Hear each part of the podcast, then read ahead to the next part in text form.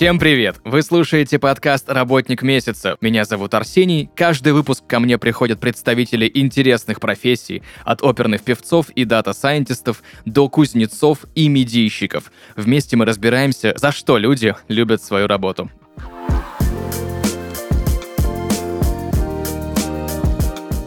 Друзья, и сегодня в подкасте «Работник месяца» Ирина Санакоева, остеомастер и специалист по оздоровлению. Ирина, привет. Привет.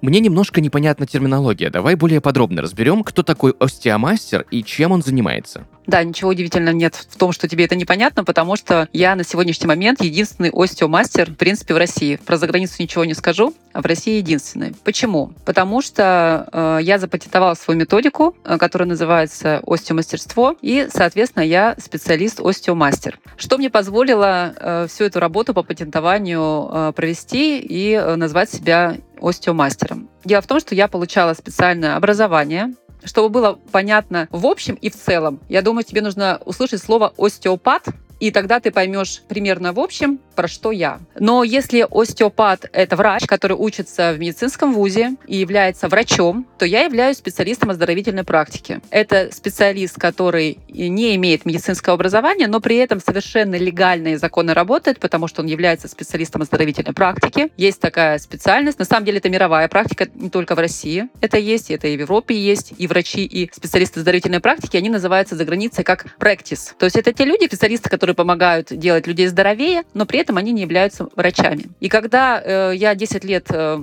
назад пришла в эту профессию, я училась в различных остеопатических школах, я училась на кафедре эндокринологии РУДН, и в результате этого родилась моя методика, которую я и назвала остеомастерство. А я, соответственно, остеомастер. Так, немножко давай более подробнее углубимся. Ты упомянула остеопата, и я так понимаю, что это медицинский работник, то есть это врач. Да, остеопатом может называться только врач. На самом деле, э, к сожалению, если мы открываем любую соцсеть, то ты видишь огромнейшее количество людей, которые называют себя остеопатами. Это незаконно. Э, я по первому образованию экономист с двумя иностранными языками, с э, дипломом, с красным дипломом. Соответственно, я понимаю, что если ты работаешь, ты должен работать в честную. Поэтому называть себя остеопатом, ну, по меньшей мере, незаконно. Поэтому я никого не обманываю, называю себя именно остеомастером. И когда у меня спрашивают, а что это, то я говорю, как есть специалист оздоровительной практики. Но по сути, по сути, мы занимаемся mm-hmm. одним и тем же. Мы оздоравливаем тело человека с помощью своих собственных рук. Есть еще понятие мануальщик. Совершенно верно. В чем отличие? В чем коренное отличие? А, мануальная терапия, она предполагает некие правки, вправления. Ну, то есть это такая история, когда приходит специалист, работает с телом, и, соответственно, он правит. Его совершенно не волнует, готово ли это тело к этим изменениям пря- прямо сейчас. Оно, э, специалист просто делает определенные манипуляции с целью, в принципе, с той же целью, что и работаем мы, но, скажем так, это техники достаточно агрессивные, они обычно сопровождаются щелчками, э, хрустом, ну, вся эта история. А остеопатия, напротив, она относится к телу более гуманно, то есть я никогда не буду совершать в теле те манипуляции, э, к которым тело еще не готово. То есть я тело постепенно готовлю к изменениям, и потихонечку от сеанса к сеансу я этих изменений добиваюсь.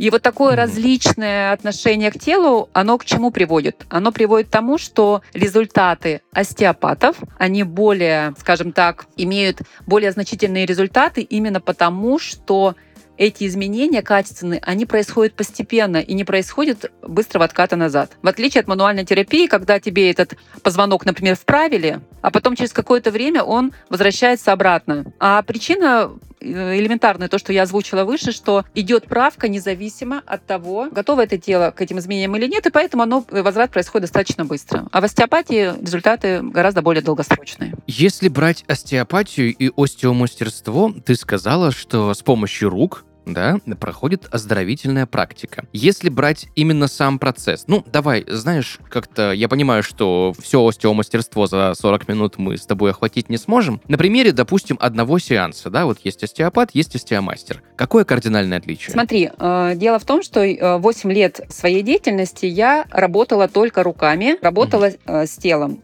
То есть, э, когда ты вообще общаешься с остеопатом, ты сразу должен понимать, что у каждого специалиста есть свои нюансы, и ты никогда никогда не встретишь остеопата, который работает одними и теми же техниками по одним и тем же принципам. Просто потому, что обильное Мгм. количество школ, обильное количество подходов к телу, я могу только рассказать про себя. И что я могу рассказать? На каждом сеансе я работаю со всем телом. То есть даже если человек приходит ко мне с болью в плече, в процессе своей работы, в рамках сеанса, я прорабатываю полностью все его тело. Конечности, живот, грудную клетку. Э, И то же самое сзади, соответственно, э, ноги, руки, ягодицы, спина, шея, череп. Но после того, как я 8 лет была в этой профессии исключительно как человек, который работает телом, то так сложилось, что меня жизнь привела к эндокринологии. Мгм. Изначально она привела меня как пациента.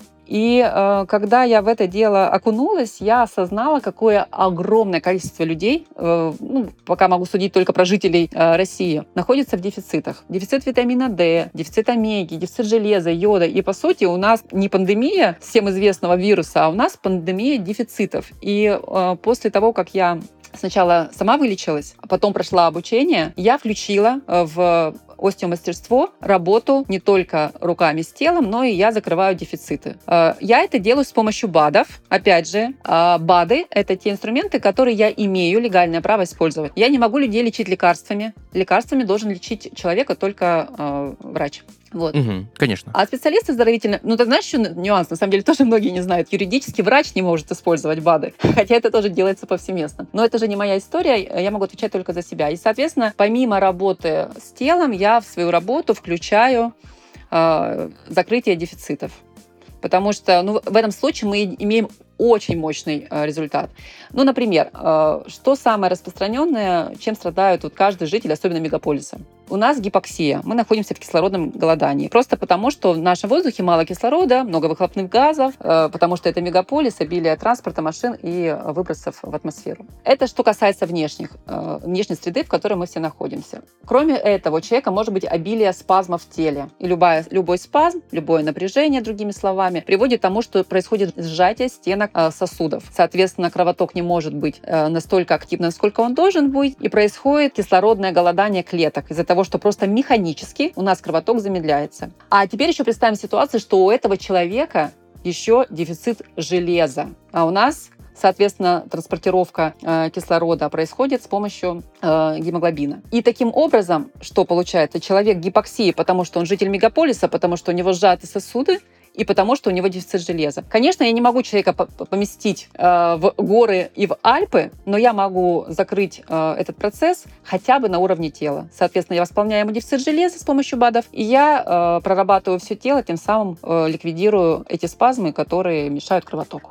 К БАДам мы еще вернемся, потому что есть у меня тоже некоторое количество вопросов э, с ними связанные. Знаешь, мне что интересно? Ирина, почему ты выбрала именно эту сферу? Расскажи немного про свой путь, как ты к этому пришла, ведь ты сказала, у тебя первое экономическое образование. Ну, э, во-первых, э, я видела с самого раннего детства, как страдает болями в пояснице моя собственная мама. И для меня эта тема была очень, э, ну, болезненная, потому что я очень за нее переживала. То есть я с самого детства поняла, насколько мне дискомфортно видеть, когда люди страдают физически. Э, Затем, э, когда я уже подрастала, так как я жила в такой среде околомедицинской, у меня мама, э, мама всегда увлекалась какими-то оздоровительными практиками, э, бабушка у меня работала в аптеке, соответственно, в нашем доме постоянно были какие-то лекарственные травы. Как-то вот это было семейное такое увлечение, поэтому я во всем в этом росла. Затем, в 24 года у меня рождается дочь, и ей ставят совершенно жуткие диагнозы тем самым, естественно, вводят меня в состояние тревоги, и э, я начинаю погружаться тоже вот в эту сферу, в сферу оздоровления. На тот момент я занималась с ней грудничковым плаванием, очень много гуляла. Ну, то есть, по сути, благодаря усилиям и моим, и врачей, к году все эти страшные диагнозы э, сняли. И затем в э, возрасте 5-6 лет я ставила сколиотическую осанку. И я не нахожу никого, кто мог бы ей помочь. И когда мы находимся на перепутье, когда мы что-то ищем, обычно Вселенная всегда нам дает то, что нам нужно. И, соответственно, я знакомлюсь с с даже не знакомлюсь, у меня была подруга, которая только-только получила подобное образование. Я попала сама к ней на сеанс, я прочувствовала все то, что сейчас чувствуют мои клиенты. А надо сказать, что у меня и у самой был, был сколиоз в детстве. Я тоже э, вкусила и мануальчиков, и какие-то гири, которые подвешивали к шее, пока ты лежишь в ванной. Ну, то есть все то, что не вызывало у меня никакого, никаких приятных ощущений. И когда я в, ре, ну, в прямом смысле вспорхнула после сеанса, это был настолько мощный, э, мощный мощный эмоциональный опыт, что я просто в моменте сказала, я пойду учиться. Я не знала, к чему это меня приведет. У меня была цель поправить позвоночник, осанку своей дочери. И когда я это сделала, я отучилась, э, мне удалось с дочкой решить все проблемы, я поняла, что у меня есть потребность э, работать. Вот ты не поверишь, но когда у меня, например, я уже как-то в отпуск, то э, близким приходится от меня прятаться, потому что у меня уже потребность рук работать с телом. Ну, если в детстве я была пианисткой, я сейчас шучу, что раньше я играла на клавишах фортепиано, а сейчас на позвонках и ребрах. Ну, то есть я считаю, что это какая-то такая кармическая история для меня. Просто вот ряд определенных событий привел меня в эту сферу, и если в начале своей работы я совмещала обе профессии, я работала в компании, пришла туда менеджером, доросла до коммерческого директора, и там были масштабные перспективы, но в какой-то момент я поняла, что мне нужно выбирать, что либо я даю ход и развитие себя как специалиста оздоровительной практики, либо я иду в сферу э, бизнеса и развиваюсь там. На самом деле обе профессии люблю, но я сочла, что лучше я пойду в сферу оздоровления, потому что я вижу в этом э, больше социальной значимости, и я кайфую от того, когда я вижу счастливые глаза людей, которым я помогаю. Это прям наркотик. Мне знаешь, что интересно? БАДы. Я слышал мнение, читал в интернете, скажи мне, правда это или нет, что дозировки биологически активных добавок у нас до сих пор приняты по старым советским ГОСТам. И это очень маленькие дозировки. Да, ты знаешь, это прям моя боль. А, почему боль? Потому что я э, последние полгода очень большую работу проделала в запрещенной сети и доносила эти знания просто до обычных людей. Ну, например, тот же витамин D. И это вызывает колоссальное сопротивление у населения, потому что они говорят, ну а как же вы вот, вот это говорите, если на самом деле утверждено вот это? Э, я не только обучалась этому, но и я практик. И я реально понимаю, что, например, тот же витамин D, самая база. Говорят, летом его не нужно пить, потому что есть солнце. Но на самом деле это не так. Я не видела ни одного человека, у которого не было дефицита витамина D, если он его не принимает. Или принимает те самые маленькие дозировки, которые у нас утверждены. Знаешь, для меня загадка, почему это так. А, что с этим делать, я тоже не знаю, потому что а, я делаю то, что я могу. Я э, эту информацию доношу э, до людей, я это озвучиваю. Это все, что я могу сделать, все то, что в моих силах. Но, конечно, я считаю, что это вопрос нужно решать на государственном уровне, потому что это позволит сделать наше население здоровее. Если мы хотим ну, процветания, если мы хотим э, результатов, если мы хотим, чтобы наше государство было передовым, ну невозможно это сделать. Если человек гипоксии, он не способен творить э, какие-то невероятные проекты. То есть, когда, например, в меня влили один капельниц железа, но это до-после. Вот мне сейчас 43 года, я сейчас себя лучше чувствую, чем я чувствовала себя в 20. Дело в том, что я понимаю, что у меня в 20 был дефицит железа, и в 15, и вообще с рождения. Вот. И, конечно, очень хочется, чтобы чтобы было ну, больше информации про это, просто доносить до людей, потому что люди живут, себя чувствуют не очень, зачастую даже не осознают этого просто потому, что они не знают другого. А когда вот ты доносишь этого, когда ты мягенько человека настраиваешь на то, что а давайте попробуем, конечно, когда человек уже начинает чувствовать себя иначе, он уже тебе начинает доверять и идет за тобой. Вернемся немножко к остеомастерству мне м, хочется, знаешь, некий итог какой-то выявить, из чего конкретно состоит эта профессия, да, именно навыки. Что нужно знать и какими навыками нужно обладать, чтобы стать остеомастером? Ну, прежде всего, это анатомия. Очень глубокая анатомия. И, конечно, так как я не училась в медицинском вузе, мне этого не хватало. Мы живем сейчас совершенно потрясающее время. Я прохожу анатомические диссекции. Это то, что проходят э, врачи на первом-втором курсе мединститута. То есть э, прям говорю как есть. То есть есть биоматериал, э, когда можно исследовать и изучить Э, полностью конечности, брюшную полость, э, позвоночник и так далее преподают эти курсы э, анатомы. Э, это мне позволяет э, сразу решить две задачи. Первое – это глубочайшее знание анатомии, потому что ни по какому анатомическому атласу ты не сможешь подня- э, познать анатомию. И вообще анатомия – это та наука, которую можно всю жизнь изучать, и все равно как бы ты будешь э, иметь вопросы э, к телу, потому что это очень объемная наука. Э, и второе, что нужно уметь, нужно уметь чувствовать э, тело. Э, тело, ты знаешь, вот в процессе своей работы зачастую э, что происходит? Вот человек заходит ко мне в кабинет, и я считываю его. Я, по сути, уже могу сказать, что у человека болит и что беспокоит. Конечно, не все, но очень многое. Просто по его осанке, по тому, как он вошел, по его лицу. Но это сканирование, конечно, оно пришло ко мне только благодаря опыту. Э, первые шесть лет своей практики я работала вообще без выходных. Настолько я была увлеченная своей профессией. Но это позволило мне столкнуться с неимоверным количеством диагнозов, столкнуться с неимоверным количеством тел. И вот эта вот чувствительность, когда человек к тебе ложится, он тебе жалуется, а твои руки сами уже туда идут. Я считаю, что это просто трудолюбие. Просто трудолюбие, когда ты, э, даже если ты работаешь с новым для себя диагнозом, то ты просто изучаешь, исследуешь, читаешь, а каковы первопричины, просто включаешь э, аналитические способности, исследовательские способности, и в это идешь. Самое главное в любой профессии человека, людей, которые работают с телом человека, это не навредить. Это самое первое. Я очень горжусь, что за более чем 10 лет практики я не навредила. Но так как я по своей сути перфекционист, самое для меня еще, конечно, очень важно и помогать. Поэтому два основных — это постоянно учиться, в том числе анатомии, в том числе познание тела человека, в том числе, конечно же, остеопатическим техникам, которые преподают в различных остеопатических школах. И второе — это безмерное трудолюбие и любовь к людям. Потому что когда ты хочешь помочь, поверь, ты вероятнее всего поможешь. Когда ты относишься безразлично к своей профессии, когда тебе не важен результат, то и, соответственно, результаты твоего труда, они будут низкие. Я знаю, что есть огромное количество практик разных в мире, да, течений, учений, познания через э, э свое собственное тело, да, это и различные йога, да, истории, это и какие-то аюрведические практики. Вот остеомастеру нужно ли все это знать? Слушай, ну, э, я бы сказала, что это мне помогает. То есть э, вот в, том, в тот период, когда там, не знаю, с 19, с 18 до 24, пока я еще не была в этой профессии, я всегда увлекалась э, темой здоровья. У меня был опыт голодания по 2-3 недели. Я увлекалась аромамаслами, я увлекалась питанием э, по э, юридическим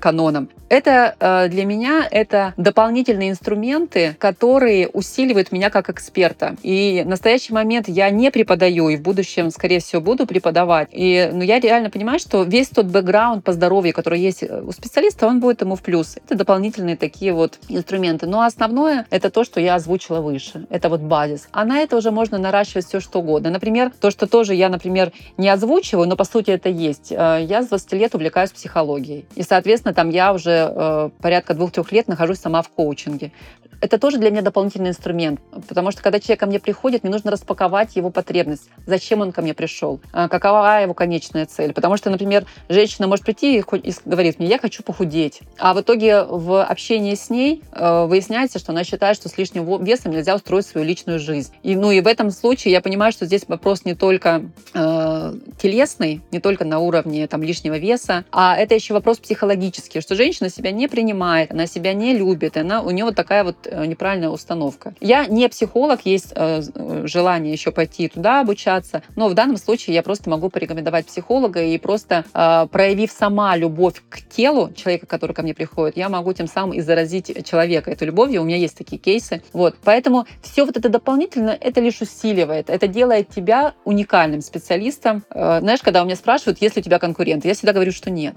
Потому что другого такого человека с подобным, аналогичным, точнее, опытом жизненным, ну, не найдешь. Поэтому это все во благо, это все в помощь. С какими проблемами чаще всего приходят к остеомастеру? Ты знаешь, э, широчайше вообще, я как-то сидела и выписывала вообще диагнозы, так как я работаю с беременными, с младенцами, с подростками, со взрослыми, то, в принципе, проще говорить про каждую вот эту э, возрастную группу. То есть, если беременные, то это, например, угроза выкидыша, это дискомфорт, боли в пояснице, это тонус матки, если брать э, младенцев, то это обилие там, родовых травм, когда ребенок не спит, не ест, капризничает, там кривошея, все, что касается вот э, таких, например, или, например, не берет грудь, то есть не налажено грудное вскармливание. Если мы берем детей, э, то очень много у меня детей с задержками э, развития речи. Со всей страны ко мне везут таких детишек. Или, например, когда они истеричные, нервные, плохо кушают, капризничают. Э, подростки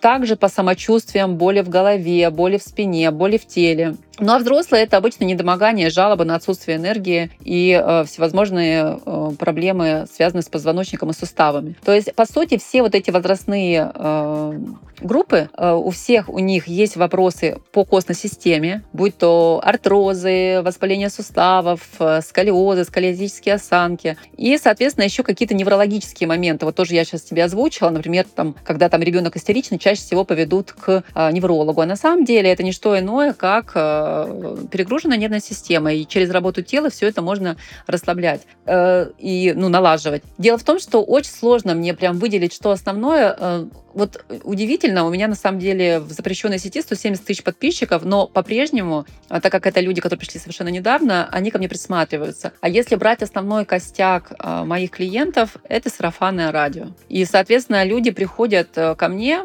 например, там, не знаю, ребенок плохо спал, э, делятся моими контактами со своими знакомыми, родственниками и приводят, приходят ко мне там по аналогичному диагнозу. То есть обычно это работает вот так. Что-то выделить самое основное, но чаще всего, вот если если мы берем взрослых, это, конечно, боли. Потому что грыжи, протрузии в позвоночнике – это причина, вот, а следствие – это боли в теле, боли в голове, ну, то есть какой-то дискомфорт на уровне тела. Оздоровление через прикосновение. Ты говорила, что ты раньше была пианисткой. Да. И я, допустим, прекрасно понимаю, что значит э, прикосновение к клавишам, сам пианист, да, э, клавишник, звукоизвлечение, и прекрасно понимаю, что такое массаж, да, для mm-hmm. чего он нужен и как там работает прикосновение. Как работает оздоровление через прикосновение именно в остеомастерстве? Расскажи подробнее. А, вот э, если ты музыкант, то мы можем с тобой говорить на одном языке. Я тебе хочу сказать, что я сейчас говорю, что я извлекаю музыку из тела. А что это такое? Мне нужно добиться состояния тела,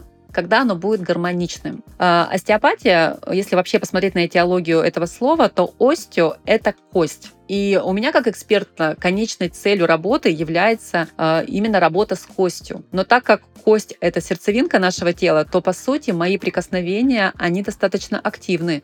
Я должна дойти до кости. Соответственно, я прохожу э, кожу, э, мышцы, связки, соединительную ткань, э, нервы. И только потом я добираюсь до кости. То есть это прикосновение э, они достаточно глубокие, но при этом, так как я работаю, например, с младенцами, которым 10 дней, то, соответственно, техника должна быть разная. Она должна быть адаптирована и для беременной, и для э, младенца, и, например, для взрослого человека. Поэтому, по сути, если просто э, это, простыми словами это объяснять, то это прикосновения достаточно глубокие, достаточно настойчивые, но при этом они не должны быть болезненными. То есть, э, знаешь, как я говорю, звучит, наверное, цинично, но я всегда говорю о том, что я должна работать настолько глубоко, чтобы я дала результат, но не настолько агрессивно, чтобы человек ко мне не пришел второй раз. Потому что, в принципе, любой результат, он э, стойкий, крутой результат, он возникает только когда есть ряд сеансов. То есть я работаю курсами. Вот, поэтому, по большому большому счету, мои прикосновения глубокие, настойчивые, но экологичные, нежные. Без желания человеку навредить, а именно с желанию помочь. Не бывает такого, да, как после некоторых сеансов оздоровительного массажа, да, когда ты встаешь с кушетки и двигаться очень трудно. Ой, слушай, ну на самом деле э, я человек честный, я тебе расскажу, как это происходит. Обычно, когда человек с кушетки, он обычно встает и он испытывает легкость. Это ни с чем не сравнимое ощущение. Я очень помню свои первые ощущения своего собственного сеанса, когда со мной работали. Но ты не чувствуешь тело, ты как будто бы, знаешь, э, как будто бы воздушный шарик. Но если мы говорим э, детей, э, про детей, то никакого дискомфорта вообще нет. Если мы берем подростков и взрослых, то так как я работаю со всей костной системой, включая позвоночник, я всегда предупреждаю, что первые 2-3 дня может быть некий дискомфорт, потому что я тренирую каждый позвонок. Я такой некий тренер. Э, чего мне нужно добиться? Э, например, вот при работе с, тем же сколиозом и нарушением осанки. Мне необходимо добиться ситуации, чтобы каждый позвонок двигался с исходными заводскими настройками, а именно это касается амплитуды движения позвонка. То есть каждый позвонок, представь, что это вагончик поезда, и он должен двигаться угу. с определенной амплитудой. Когда мы идем в школу, то мы очень много сидим. В норме человек должен сидеть не более 4 часов.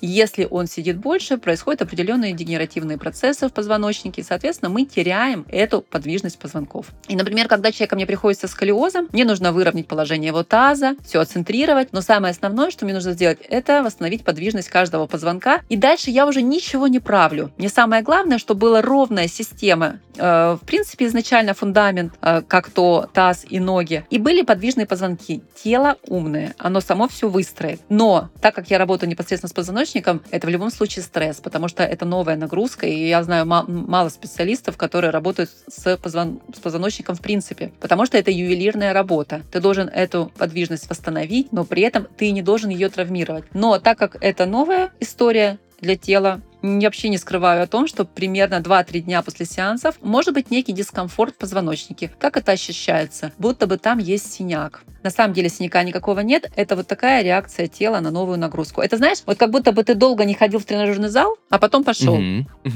А тут только Я это понял. касается не мышц, а костной системы. И, соответственно, от сеанса к сеансу это дискомфорт уходит. И, э, ну, мне говорят, что все, сеанс, там, не знаю, третий, четвертый сеанс, никакого дискомфорта, дискомфорта есть, есть только легкость, подвижность и кайф. Ирина, ты еще специалист по оздоровлению. Давай немножко более подробно разберем именно этот аспект твоей деятельности. Слушай, ну так как я пришла в профессию именно по любви, именно по зову угу. души и сердца, то тема здоровья меня настолько поглощает, что вот, например, даже на прошедших выходных я смотрела один сериал, называется «Хороший доктор». Очень рекомендую про врача-аутиста, совершенно потрясающего, гениального. То есть э, на протяжении э, всех своих 10 лет э, в профессии я очень ну, как бы глубоко погружа, погружена в эту профессию. И так уже сложилось, что у меня просто огромнейший э, кругозор в принципе, по здоровью в целом. Обычно таким кругозором э, обладает э, врач-терапевт, если мы берем сферу медицины. И э, Просто к чему это привело в конечном итоге, что я отследила. Человек ко мне приходит, например, с, я не знаю, там, с болями в позвоночнике, и в процессе распаковки его проблем я узнаю, что у него, например, я не знаю, там, замедленное пищеварение и плохой э, аппетит. Соответственно, у меня работает мозг о том, что у человека просто постоянно без аппетита, у него замедленное пищеварение. Соответственно, есть вероятность того, что у него э, низкая кислотность, потому что именно при низкой кислотности подобная э, симптоматика происходит. Соответственно, я говорю человеку, знаете, я вам рекомендую посетить гастроэнтеролога. Как минимум вам нужно сделать гастроскопию, посмотреть, проверить кислотность, и дальше, в зависимости от того, что увидит доктор, э, он вам порекомендует, что делать. То есть мне очень интересно докручивать человека не только по тем компетенциям, Э, в которыми я обладаю, но и в целом для того, чтобы сфера здоровья в его колесе жизненного баланса была на десяточку из десяти. И когда люди, э, ну как бы, когда не удается их увлечь этим, потому что, ну не все хотят заниматься здоровьем, ну для многих это скукотища. Потому что для меня это целый квест. И когда я занимаюсь своим здоровьем, своих близких и здоровьем своих клиентов, то, по сути, э, вот этот вот кругозор и мое желание, по сути, тот, кто готов взять у меня эти знания, эти навыки, те, те берут. Поэтому это позволяет мне называть себя экспертом экспертом по здоровью, потому что у меня неимоверное количество кейсов, когда я просто, исходя из своей наблюдательности, внимательностью, э, вниманию к деталям, людям подсвечивала какие-то проблемы, которые не в моей компетенции, но которые я просто вижу. И в результате ну, мои э, предположения подтверждались, и люди становились здоровее не только благодаря моим рукам, благодаря закрытию дефицитов, но и благодаря моей, моему умению читать тело и видеть то, что просто обывателю не видно на первый взгляд. Расскажи, пожалуйста, как в среднем проходит твой рабочий день? Э, ты знаешь, я стала щадяще относиться к телу. То есть, если раньше могла устраивать марафоны с 9 утра до 9 вечера, сейчас я увидела, что во мне очень много компетенций не только на уровне рук, но и на уровне э, знаний. Поэтому в среднем я сейчас э, стремлюсь к тому, чтобы работать э, в кабинете там, по 3-4 раза в неделю это обычно три раза в неделю происходит, мои, э, мои вот эти сеансы. Э, полностью отказываться я ни в коем случае не хочу, потому что это уже потребность моего тела и моих рук. Поэтому я миксую. Мой рабочий день состоит э, из того, что я часть времени посвящаю работе в кабинетах, а остальные, остальное время я либо провожу консультации, либо у меня еще есть такая услуга, как VIP-сопровождение. Что это такое? Это такая имиджевая история. Я сама придумала эту услугу. А, когда у человека есть не только желание закрывать свои проблемы по телу э, с другими специалистами, но и есть желание, чтобы я его сопровождала. То есть это такая имиджевая услуга, когда я вместе с человеком посещаю различных врачей. В этом есть свои плюсы, потому что я глубоко погружена в его здоровье, я знаю все его нюансы. Я сама общаюсь с врачом и такой, знаешь, некий адвокат э, клиента. Э, обожаю эту услугу просто потому, что это позволяет мне общаться и э, с огромным количеством врачей, тем самым я еще и учусь. Вот, и э, я оказываю такую заботу и поддержку клиентам, кому это требуется, кто э, считает, что это действительно усиливает э, весь процесс, и, соответственно, получается ну, гораздо круче результаты, чем когда человек ходит по врачам самостоятельно. Еще это и мотивация, потому что когда ты заплатил деньги, деньги эксперту за такое сопровождение, это действительно мотивирует заниматься здоровьем, потому что я весь процесс этот организую. Поэтому, если брать э, рабочий день мой, то это вот некий микс между э, приемами, консультациями. И если есть вот такие э, выходы с VIP-клиентами к врачам, то еще вот такие тоже услуги бывают в рабочем дне. Что самое сложное в твоей профессии? Ты знаешь, самое сложное — это идти в новое, это идти на какие-то... Вот ты мне сказал, что самое сложное. Я сразу вспомнила один случай. У меня была женщина с гипертонией. Я тогда еще выезжала, сейчас у меня свой кабинет, тогда я ездила по Москве и Подмосковью. Я приехала к женщине, у нее было давление 180, а, а была жалоба при этом на суставы. И я знала, что эта женщина живет одна. Это очень страшно. Я прям вообще нисколько не кривлю душой. Это реально очень страшно, когда ты понимаешь, что тебе нужно работать с телом, при этом человек находится с таким высоченным давлением. И когда я у нее ей сказала, я говорю, давайте, может быть, в другой раз потому что ну, у вас такое высокое давление. Она сказала, вы знаете, у меня такое давление уже 5 дней. И я прекрасно понимаю, что это давление может просто привести к инсульту. И тогда я приняла решение провести сеанс. А, ну, я это делала максимально... Я всегда очень внимательна к людям, с которыми работаю. Я отслеживаю мимику, отслеживаю состояние тела в процессе э, работы, реакцию тела на мои прикосновения. Но этот был максимально э, для меня сложный сеанс, потому что я была еще, там, не знаю, в тысячу раз более внимательная, потому что я понимала, что передо мной вот такой человек, уже возрастной, и э, это большие риски. Я сказала ей следующее я буду работать ровно настолько, насколько э, ваше тело будет готово меня принять, поэтому я сократила сеанс в два раза. То есть через полчаса я поняла, что достаточно. Приехав домой, я ей позвонила, узнала, как у нее самочувствие. Она сказала, что все так же, давление также держится. На следующее утро я э, вновь ей позвонила, узнать, как она. Оказалось, что у нее давление упало до 130. И это была такая победа, потому что, безусловно, я еще не смогла добиться тех результатов, по которым, собственно говоря, меня пригласили. Но то, что я в моменте человеку помогла, это было ну, для меня очень значимо и ценно ценно. Или, например, у меня был опыт, когда я работала с человеком, у которого есть онкология. В принципе, это считается запрещенной историей, то есть в том плане, что это является противопоказанием. Но э, поговорив э, с э, девушка, которая курировала э, эту женщину, мы договорились про то, о том, что э, я ее поддерживаю ровно столько, сколько она будет жить, потому что у нее были боли в суставах. Соответственно, я не трогала раковую область, это был, была брюшная полость, но я помогала ей максимально прожить оставшиеся э, месяцы, ну, максимально хорошо из возможного. Потом она ушла из жизни, и Второе, почему сложное, что может быть, это э, столкновение с болезнью и с болью. У меня был очень длительный период, года четыре, когда я работала с инвалидами.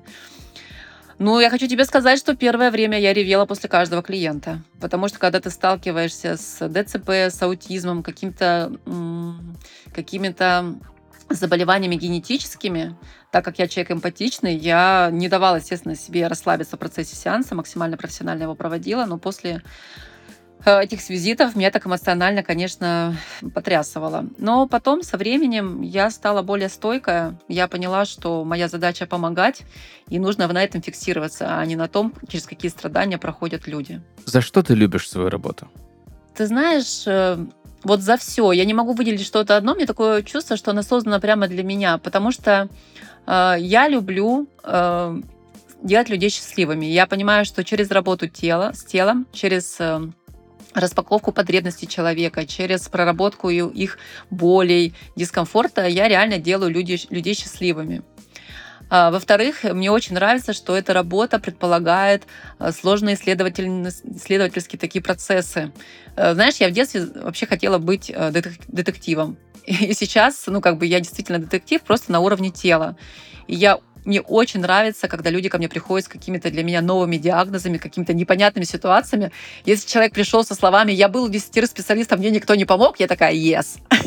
ну, то есть я, ну, как бы человек очень азартный в этом плане. Э, я люблю человеческое тело. Для меня нет вообще красивого и некрасивого тела. То есть я реально настолько фанат тела, что э, я получаю физическое удовольствие от своей работы. Э, когда вот я совмещала обе свои профессии, самая основная проблема была, это когда я находилась в офисе, что необходимо долго и много сидеть. Я по своей сути человек очень динамичный, я всегда в спорте, всегда в движении, и так как у меня остеопатия, остеопатические техники достаточно такие активные, структурные, потому что тоже, может быть, будет интересно, вся остеопатия делится на две э, группы. Краниосакральная — это когда остеопат кладет руки тебе на голову, ты думаешь, что он спишь, спит просто. вот, на самом деле он работает, но просто это такими вот неактивными техниками. Мне по темпераменту это не подходит вообще никак. И более того, в структурной остеопатии я вижу больше результативности. Поэтому я вообще ни капли не сижу, руки поднимаем, ноги поднимаем, двигаемся. То есть единственный момент, когда я э, сижу и работаю э, спокойно, это работа с брюшной полостью и черепом. Вот. И, соответственно, вот этот динамизм, который присутствует э, в моей профессии, он очень мне подходит. Это профессия, в которой никогда не будет скучно, потому что обилие диагнозов э, ну, просто неимоверное. И это позволяет вообще не заскучать, потому что я точно не, не э, человек, который на потоке может, не знаю, там пасовать. Но это не моя история. У меня был период, когда я работала только с детьми, у которых есть задержки развития, и даже была идея ну, сузиться и себя позиционировать именно как специалист в этой сфере. Но потом я поняла, что я просто заскучаю. И мне действительно интересно, когда приходят тебе совершенно разные люди, совершенно разными диагнозами, жалобами. Это безумно а, круто. А, ну и я э, уже озвучивала это, я реально в этом, в этом вижу социальную значимость. Мне нравится транслировать эм, истины, которые действительно подтверждены практикой. Мне нравится э, людей мотивировать на занятия собой, своим телом. Для меня это возможность еще проявиться и как мотивационный спикер, и как э, некий такой человек, который мотивирует людей. Ну, вижу в этом действительно такую серьезную социальную значимость. Поэтому я на самом деле могу дальше продолжать этот список, потому что действительно, по сути, все то, что я не люблю, я делегирую. Например, я не люблю там заниматься записью, у меня есть ассистент. Ну, то есть все то, что я не люблю, не люблю, я просто делегирую, а все остальное я организовала таким образом, что мне в кайф абсолютно весь процесс. Супер. Спасибо тебе большое за сегодняшний выпуск, за сегодняшний разговор, за погружение в очень интересную и редкую профессию. Серьезно, я до сегодняшнего дня вообще не представлял, э, что такое остеомастерство, да, и чем отличается от э, остеопатии, например. Еще раз тебе большое угу. спасибо. Благодарю и тебя. Спасибо. Спасибо, что позвал. В завершении нашего сегодняшнего выпуска, что бы ты могла порекомендовать людям, которые в будущем хотят либо заниматься остеомастерством, либо, возможно, стать остеопатами? Вот главный совет. Главный совет — идти учиться и сразу же практиковать. Потому что в моей группе было 30 человек в первой моей остеопатической школе, и по факту а, работало только два. Люди э, откладывают это на потом, а любая техника, она актуальна здесь и сейчас. Поэтому идем, учимся и практикуемся прям сразу, прям э, не отходя далеко от дома, просто на близких. И потом работаем, работаем, работаем. Но в любом случае я рекомендую идти э, в любую профессию, связанную с телом, только тем людям, которые реально фанатеют от тела человека и от процесса исследования его, потому что в этом случае вы будете действительно известны, востребованы, э, вы будете получать кайф от процесса. Потому что работа с телом, работа со здоровьем, я считаю, что туда нужно идти только по призванию. Друзья, сегодня в подкасте «Работник месяца» остеомастер и специалист по оздоровлению Ирина Санакоева. Спасибо тебе большое за совет и еще раз за сегодняшний выпуск. Спасибо тебе. Друзья, на этом у нас все. Услышимся в следующих выпусках. Пока-пока. Пока. -пока. Пока.